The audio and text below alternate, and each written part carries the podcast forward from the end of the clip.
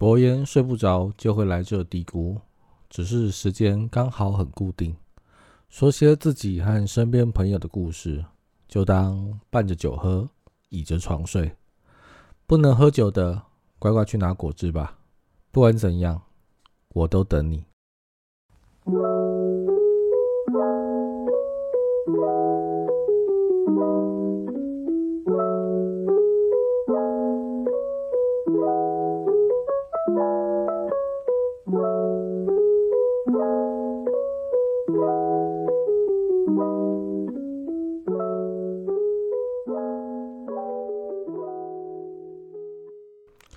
Hello，Hello，Hello，欢迎收听博言快去睡正规第三集，我是博言。呃，我到底什么时候会把这个很矮油的“正规”两个字拿掉呢？我也不知道。反正我现在心中就是很想讲这两个字哦。大概是我不想忘记，我还是有录了几集试播集的努力吧。所以大家就先忍耐一阵子。反正我现在 每一次都会把。第几集前面加个正规啊，表示自己很正规这样。好，靠，首先呢，先来说说一下最近的动态。呃，上周四是母亲节嘛，那大家不知道，我不知道大家过得如何。呃，有没有和自己的爸妈吃顿饭呢？我自己呢，则是去参加了一个我妈非常希望我参加的，他们信仰的那个宗教办的母亲节感恩大会。那这个感恩会呢，我妈最想要的桥段啊，就是在活动上，然后我们做子女的能够给她奉上一杯茶，这样，然后台下的人呢就会看得很开心，这样。啊，我我是有在这个过程中啊看到几组啊，就是妈妈感动的哭了，这样。啊，不过我自己呢是因为太嬉皮笑脸了，所以可能感动的成分比较少了啊，这点先跟我妈说声抱歉啊，拍谁？就是你儿子是属于这种遇到这种事呢，就会就是比较偏感性的时候呢，就是或者容易掉泪的时候呢，就是故意会讲一些乐色话搞笑一下，这样就是缓解一下气氛，所以没把你弄哭啊，不好意思。然后虽然自己会觉得啦，会有一点点觉得，一开始会觉得说参加这种很形式上的活动啊。有一点点排斥，就感觉自己很浪费时间啊，或者就是想说自己还不如觉得跟自己的爸妈去外面一家人吃一顿好吃的饭啊，然后聊天啊，就一家人自己的时间这样感觉比较有意义啊。不过就是这礼拜去参加完母亲节后啊，看到我妈就是在那个活动场那里面开心的那个表情啊，然后和她同才之间就很喜悦的那种神情。你就知道那是他希望，就是我妈希望的，所以你这时候就会觉得，呃，你觉得什么东西不太重要，他觉得有意义的事情哦，才是母亲节最重要的事。毕竟这是他的节日嘛，所以要依他的为重，这样子。这也是我这一次母亲节有一个比较深的体悟啦。好，那就说完今最近的近况呢，就来聊聊今天的主题吧。好，最近呢，因为和一个朋友吃饭，吃饭聊天呢，然后听说他最近换了工作，然后整天都很焦虑啊。我我前几个礼拜啊，又听到我们公司有新人的同事好像又要离职了，这已经不是第一，最近来说不是第一个，好像是第二个还是第三个了。那所以呢，我今天就特别想要来聊聊这个 叫做我把它叫做新人适应不良症。啊希望能多多少少的帮助到容易有这类倾向的朋友们。好，那当然，首先按照我们分析事情的逻辑，好，我要先精准厘清一下题目的主轴，那就是我这边所讲的新人适应不良症呢，是属于想在这份工作上好好努力，但是遇到了很多挫折的人。好，而至于那种。换了工作后，发现和自己期望的工作内容落差太大，或者是自己都不确定在这个工作上会做多久，好，他可能就是短暂打工这样子，那可能三天后遇到更好的，他就换了这样，这种的就不在此限内。那还有就是有些人是，许多人是你其实身无大志，好，也没有什么，也没有说什么一定要在公司里面干到升官发大财这样的愿望的。但至少是你在这个入职的这个期间内呢，你的确是很想要把工作做好，做到上手的这种人呢，对，就是你，就是你，你就是属于这个主题的人哈。好，那分完类后，我们来说一下，通常新人适应不良症都容易会遇到哪些的状况导致他适应不良。好，我把它分成三类啦。好，第一种就是那种。呃，同事工作老鸟，就同事老鸟了，爱欺负新人。通常就是遇到工作上职场的前辈啊，仗着自己在工作上职务的熟悉度，好对新人态度不佳，或者是没什么耐心教导新人啊，不想好好指导新人这样子，这是第一种。那第二种呢，叫做工作难度太高，短期之间、短期内无法完美消化，导致压力过大，适应不良。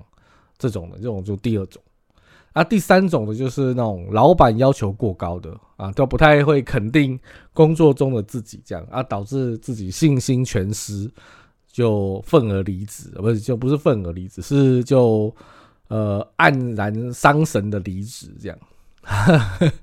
好，分完这三类以后，和我们分完这三个症状以后，我们就要来开始说说，遇到这些症状的话啊，如果你又有新人。适应不良症的话要怎么办？好，第一种我们刚刚说的嘛，就是老鸟同事很爱欺负新人的哈。这个我真心觉得，在就是站在这个症状里面，属于占大多数的原因啊。好，因为就是同事毕竟是一个圈子里面，就是在你工作圈子里面是一个很重要的怕的部分，而它的变数又是相对比较高的哈。好，所以我不管是我刚刚说的那一种，那个我刚刚说的那个前朋友，或者是我最近看到我们公司新人常遇到的状况哦，我觉得有很大多数的原因都是因为同事前辈们对待自己的那个态度的问题，而导致他可能顶不住这样。那这些态度呢，有的就是前辈老鸟很冷漠哦，他对你没有特别喜好，啊，不会热情，也不会不会热情的招待你。也不会刁难你，就是不太喜欢回答你的问题啊。原则上呢，就是你把你的事做好，不要弄到我啊，我就不会弄你，将来就相安无事这一种。好啊，不过很多新人一进公司都会有一种冲动啊，我相信新人都会这样，就是你一进公司，你一定会很有干劲嘛，因为你可能休息了一阵子，或者是你刚出社会，你找到第一份工作，你会心想要把它做好嘛，你会想要把工作上手这样，所以不管在每一个面向或者是每一个地方上都会有很多问题，那你就会很想要去请教前辈。然后前辈当然呢，就是你第一次开口问他的时候，他都会满脸微笑的回答你。我们先不管他到底是真笑还是假笑哦，反正呢，你第一次去问他呢，基本上前辈都会很乐意啊。但当你同一天呢，你问他两次，问他三次，问他四次，他脸就开始有点变了。呵 他就会回答的开始变得比较简单，或者是说自己比较忙啊，然后脸就越来越臭这样。好，那再夸张一点的就是啊，他就会开始说啊，这个不是之前有教过你吗？怎么又不会？这样还不会？好，他渐渐的就是感觉那个态度就会不太一样，从原本的慈颜善目，呃，慈眉善目啊，突然变得有点点剑拔弩张。然后你，然后你就越来越不敢问他问题了。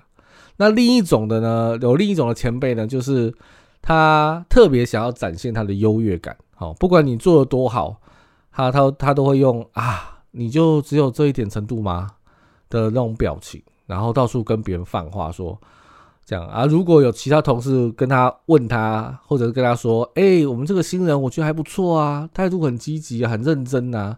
然后这个。职场老前辈就会说啊，你给他评价这么高哦，我觉得他要很久才能上手哎，我觉得他这样程度可能还不行哦，然后什么什么的都还不会之类的。好，这种这种前辈也有啦。好，那我觉得啦，我觉得初入职场的时候遇到第一种的老人的机会最高。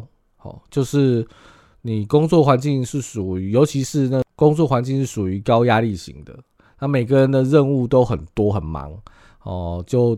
大家都容易焦头烂额啊，这样子，这种时候基本上老人是真的没什么力气会帮助新人的啦。那如果是好一点的公司，他会设计前辈带新人的这种机制，就很像那种学校那种直属的学长姐概念。这样的话，通常老人会有一个责任感，把你教好，因为这是公司指派的嘛。那问题就会比较小一些些，因为你有一个专属的人带你这样啊，所以那个问题只在于那个人对你的好不好这样子，他有没有耐心这样。那不过如果公司是没有这种机制的话，那通常就得靠自己。我觉得新人要进公司，还是要有一个概念是。就是没有哪个前辈有义务要回答你的问题的，因为薪水的每个人薪水里头的分项啊，就基本上不会有这个分类嘛。就是我有一个分类，说我得带新人带好这个分类，这样也不会有 KPI 设计，说我要把新人教的多棒多棒，我的 KPI 就会多高这样子，基本上都不会有这个设计嘛。所以不回答你问题，真的属于刚好而已。我我觉得先把这个架构，这种架构前提先放在这个前面之下，我你就算被拒绝了，我也不会有太大的伤害，因为你已经很理解了嘛，就理解说这本来就是本来就知道的事情啊，哦，反而会变成，因为你理解了，反而就会变成你得想办法让这些前辈开口。好，你简单的说就是，就算是日常的问问题，也要有一些谋略，也要有一些战略，有一些策略哦。我们把它换成比较实际的操作，就是，除非当下你得马上排除的状况，如果你遇到一些当下你就得排除的状况，你这个你你当然没办法嘛啊！如果你又不会，你真的就得硬着头皮问啊，这时候是没辙。好，但是如果不是的话，你可以把一整天哦容易遇到的状况哦整理一下，然后你归纳后，好再找一个比较热心的前辈指导你，或者是找一个讲解上比较细腻的前辈说明，因为有些。前辈他可能很热心，但有些碍于他的解释能力哦，他的这这个还是有差别的。就是他解释能力如果好或不好的话，你你你会比较容易理解这个东西。但如果解释的不好，当然你就得问很多次啦。好哦，我我那这个方式，我觉得这样做会有两个好处。一个就是呢，你不会三秒钟你就问一个问题，三秒钟问问题，这样弄得别人就会把很多工作时间分出大概百分之。呃，五十百分之八十都在你身上。那另一个好处是，这样的行为会帮助你归纳你自己的问题。好，有时候你当下可能会有疑惑啊，但你可能类似的状况在同一天你没多久，你又遇到一个，遇到一次，遇到两次，你可能大概就知道怎么处理哦。你自己因为你自己也是在学习的过程嘛，你的你过了十分钟你处理的事情，跟过了二十分钟处理的事情，可能越来越累积越多，你的经验值越高。那你可能有时候你的问题不用问人，你就已经解决了。好，所以这个是一种方法啊。他其实身为职场的老人，也很害怕，就是遇到有一种新人啊，就是他很谦卑，他跑过来很谦卑的问你，找你问问题这样。然后你解释的时候，你解释的，你看你他他解释的时候很好，而解释的从很细节这样，从头到尾，从为什么解释到要如何做这样子。然后这个新人他猛点头。点头点头，你以为他懂了？懂完之后，然后他最后就是讲说，他就一脸无辜的问说：“那那那应该要怎么做呢？”哇，你这个时候听了真的会很无力啊！你就一看就知道，哇，这个是没带脑子来的。好，然后你这种时候，很快老人就会把它放生。所以练习整理归纳问题是是很重要的一件事情啊。啊，当然，如果你是无法每天整理归纳的哈，或者是你的工作属性是。属于无法用这种方式整理归纳的，那你得自己去想一个运作的模式，让问题能够收敛，哦，然后找到人帮你解惑，哦，这样子会比较好。那至于那种如果有强烈优越感的这种职场老前辈呢，就这个的话，就请你记得，你还是在菜的时候，千万别去硬碰硬哦。因为你不管去哪一家公司，都会有这种人存在哦，哦，所以尽量，所以要点就是尽量降低他说的话在你心中的重量，好，尽量充耳不闻，就是比较好的应对的方式。你就想，反正我去 A 公司也好，去 B 公司，多多少少啦，多多少少都会遇到这样的的人嘛。那如果他又不是天天一直跟你要二十四小时纠缠在一起，那你就被当像被当蚊子叮一下就好了。好，你就不用太在意他讲的话了。其实去哪个环境，老人都会默默的观察新人，他们肯定会在私底下会讨论哦。哦，没有发表意见呢，也不代表他们心中没有对新人会放上一种评价。所以我是说，新人的时候，当你是新人的时候。非常重要的就是不要被贴上标签，尤其是那种不好的标签。呃，因为当你还没有被贴标签的时候，呃，人是可以很公正的去衡量你所做的事情。但当你被贴上不好的标签以后，很多时候你做的事情就会有别人的理解，对你的理解就会很大的偏差值。哦，所以真的要很注意，你是新人的时候，你的。行为，就算你是有一点点压抑自己、收敛自己不是很真实的，但还是建议的，在新人的时候要乖一点，你不要太当做自己哦。好，你问我说，难道没有一个环境是不爱给人贴标签的吗？嗯，没有啊，我的答案是没有，我对人性一点怀疑都没有。说说到这个东西了，让我想到以前我当兵的时候。我不知道现在现在是不是还要当兵呢？或者是，但肯定肯定是不用当太久了。那我记得我那时候当兵刚入伍的时候，每天同梯看学长啊，他们都在讨论，他们都在讨论说，看谁谁谁又黑掉了，谁昨天黑掉了，谁前天黑掉了。啊，总之你就会觉得身边一堆人就很容易就黑掉哦。你整早上你遇到学长。注意力他刚好没注意到你，你你注意力刚好没注意到他，然后没有跟他忘记跟他打招呼。晚上你就会收到你黑掉的耳语，或者是你刚好放假，你放假中这样，然后学长说有事找你帮忙，希望你可以早点回营啊，或者是什么什么的。你说没办法，提早没没办法提早回部队啊，因为女朋友还在闹啊，哦，或者是现在根本就没车搭回去呀。好，现在半夜三点，怎么样弄带回去，也要得等明天的早上的车啊什么的。哎，你就算这样讲哦，你隔天你还是会收到 你黑掉的耳语哦。哦，总之那时候的学长就是全身都是地雷，全身都敏感带啊。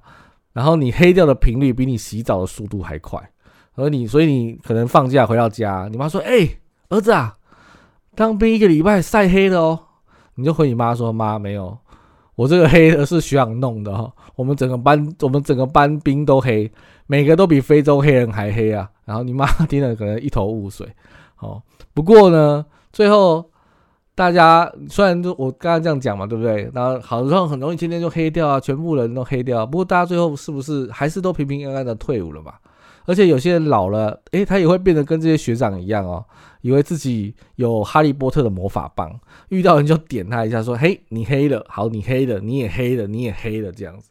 所以啊，所以真的，如果你进了一个公司，遇到一些比较机车的学长姐，真的千万不要太走心，因为他就是每个新人都可能要必经的过程也好啊，或者是是什么？毕竟同事说你黑，总比老板说你黑来的好嘛，对不对？好，那。这是第一个部分，再就是第二个部分，第二个部分就是工作的部分。如果你的你的压力呀是来自于你的工作难度，你在你这个份工作的难度算是比较高的啊，不容易上手的，复杂度比较难的。当然有一部分是需要靠刚刚说的那个归纳问题的能力，我觉得这真的是一个非常关键的技能。哦，其实这就是所谓的逻辑力嘛。那你的逻辑力是可以训练的，好，你训练越来越训练越好，就是在你的工作的任何的工作运用上面，它都会是一个非常加分的项目。好，它你不停的训练它，真的是无百害而有其利的哦。好，所以这是一个很重要的。那另一个很重要的观念是什么？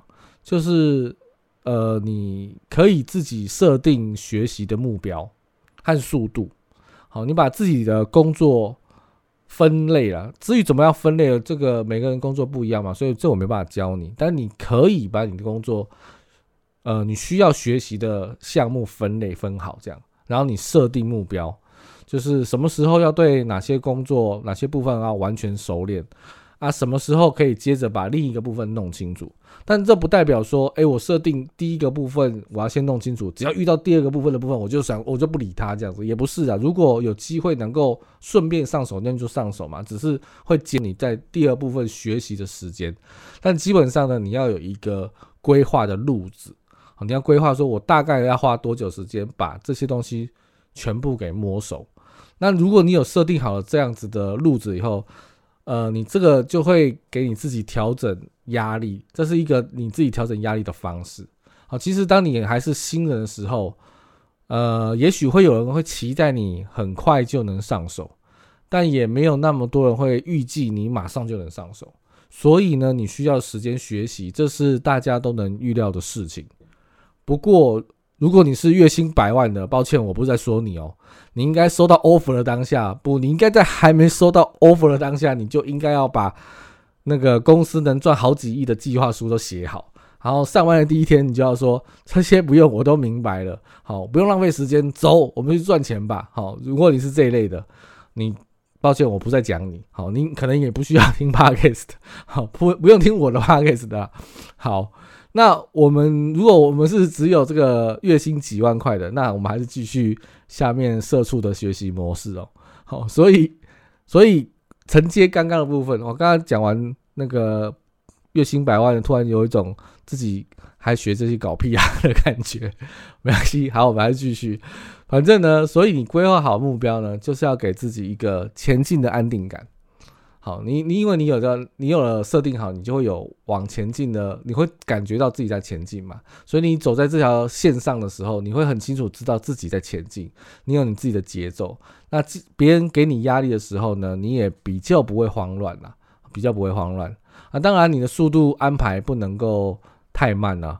好，如果一个工作你说我要三年才能把它上手，那那如果你没有被 fire 的话，你记得你要。在哪把你在哪边上班的地方，你要告诉我，我也想去投履历。好，好，那另外呢，就是还有一个是我想要补充的，就是在工作上，好，尽量要看到整体面的部分。好，因为有时候你在工作上的困惑是来自于你没有看到整体面的关系。好，所以你困在当下的问题，你不知道原因为何，就好像你看到一条线。你发现它是个曲线，然后你不明白为什么这条线在这里，它一定得是个曲线，而不是条直线。好，不过如果你你能够，当你能够看到整个面的时候，就你可能退一步，人家都说这叫做 look a big picture 嘛，对不对？所以当你可以站在远一点的地方看到整个面的时候，你发现这整个面相它就是一个圆形啊，那这里的曲线不就是你现在所看到的曲线，不就是理所当然的吗？好，所以。所以说，大局观也是能力的一种。好，每个人能够看到多远的大局观不一定，有的人可以看到很远很远，他可以站在很远的地方看到很大一面。那有些人可能看到的只有一点点。我觉得那都不没有关系，反正至少呢，你要尽力找出自己工作方面上面的的向上的一个层面。我觉得基本上能够找到这样子的话。绝对对你分析工作和帮助你自己上手这个工作有很大的注意。好，这个是我我觉得很重要、很重要、很重要的，那也是我自己觉得很受用的部分的。那第三个啊，最后的就是要说的就是你的那个直属老板。如果啊，如果你发现你的老板啊，从来就不太肯定你的话，那太好了，他都不太肯定你啊，那还有谁会定你？对不对？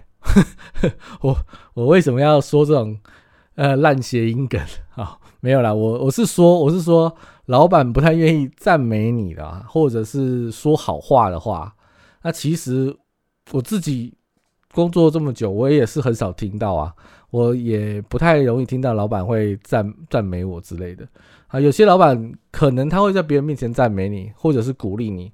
那是那个老板他自己比较他懂得激励员工的方法，好，他有学一些，可能有学一些管理啊，有些学什么的，他知道激励员工可以让员工的办事效率更高嘛。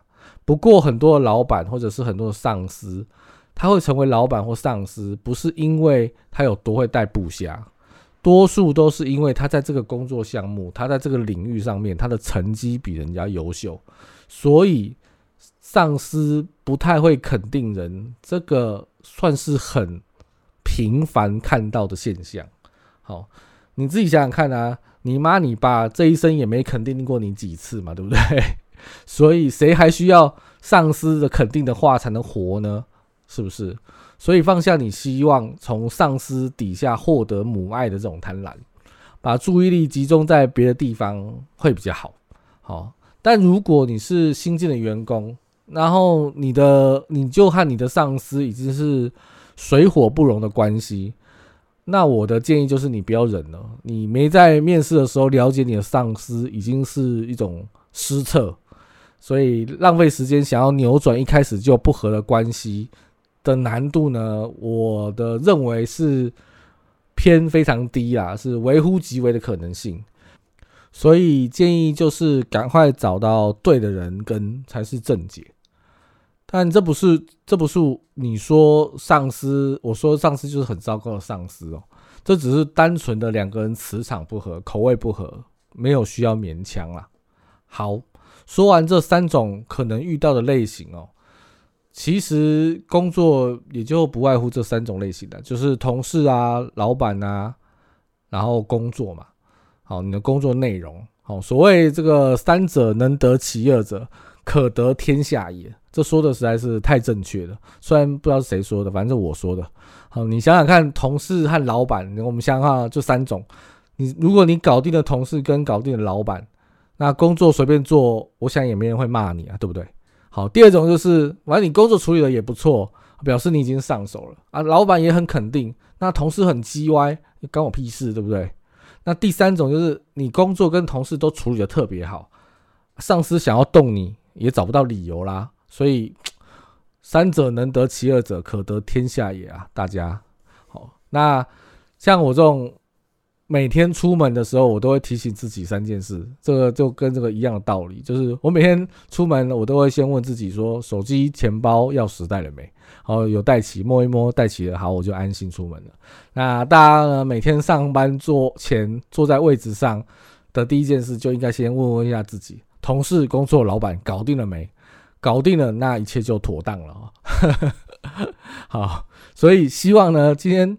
就是讲解这个部分啊，能够给大家一点点启发灵感。就如果你有你是一个比较容易在职场上，嗯，当你是新人的时候会有适应不良，你容易紧张，或者是你觉得你自己学东西太慢的话，你可以试着用刚刚我讲的那些东西呀，调整一下自己的节奏。我们不能说你一定就会完全的克服，或者是完全就变得上手很快。我觉得这个这个反而是难的。但是透过一些方法跟心态的调整会让你更容易的，呃，应该讲说更不会，呃，在工作上感到不安，因为不安是一个让人家会很容易想要离职的一个的情绪，所以解决不安是非常呃首要的条件去处理的。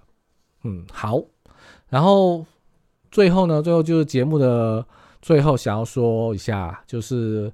在我慢慢开始自己在自己的 IG 上公布这个频道以后，陆陆续续有收到许多朋友的鼓励啊、支持啊，这些真的是让我非常感动和开心的。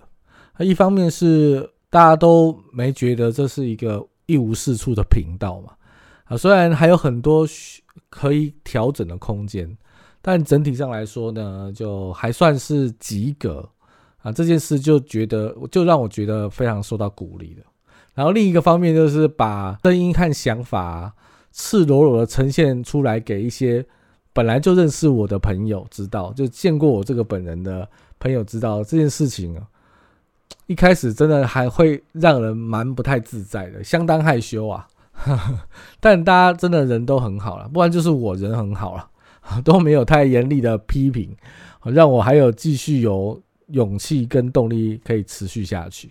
不过，其实就算被批评了，被严厉批评了，我也还是会继续下去啦。因为这不是我一开始我之前说我想要做的事情嘛。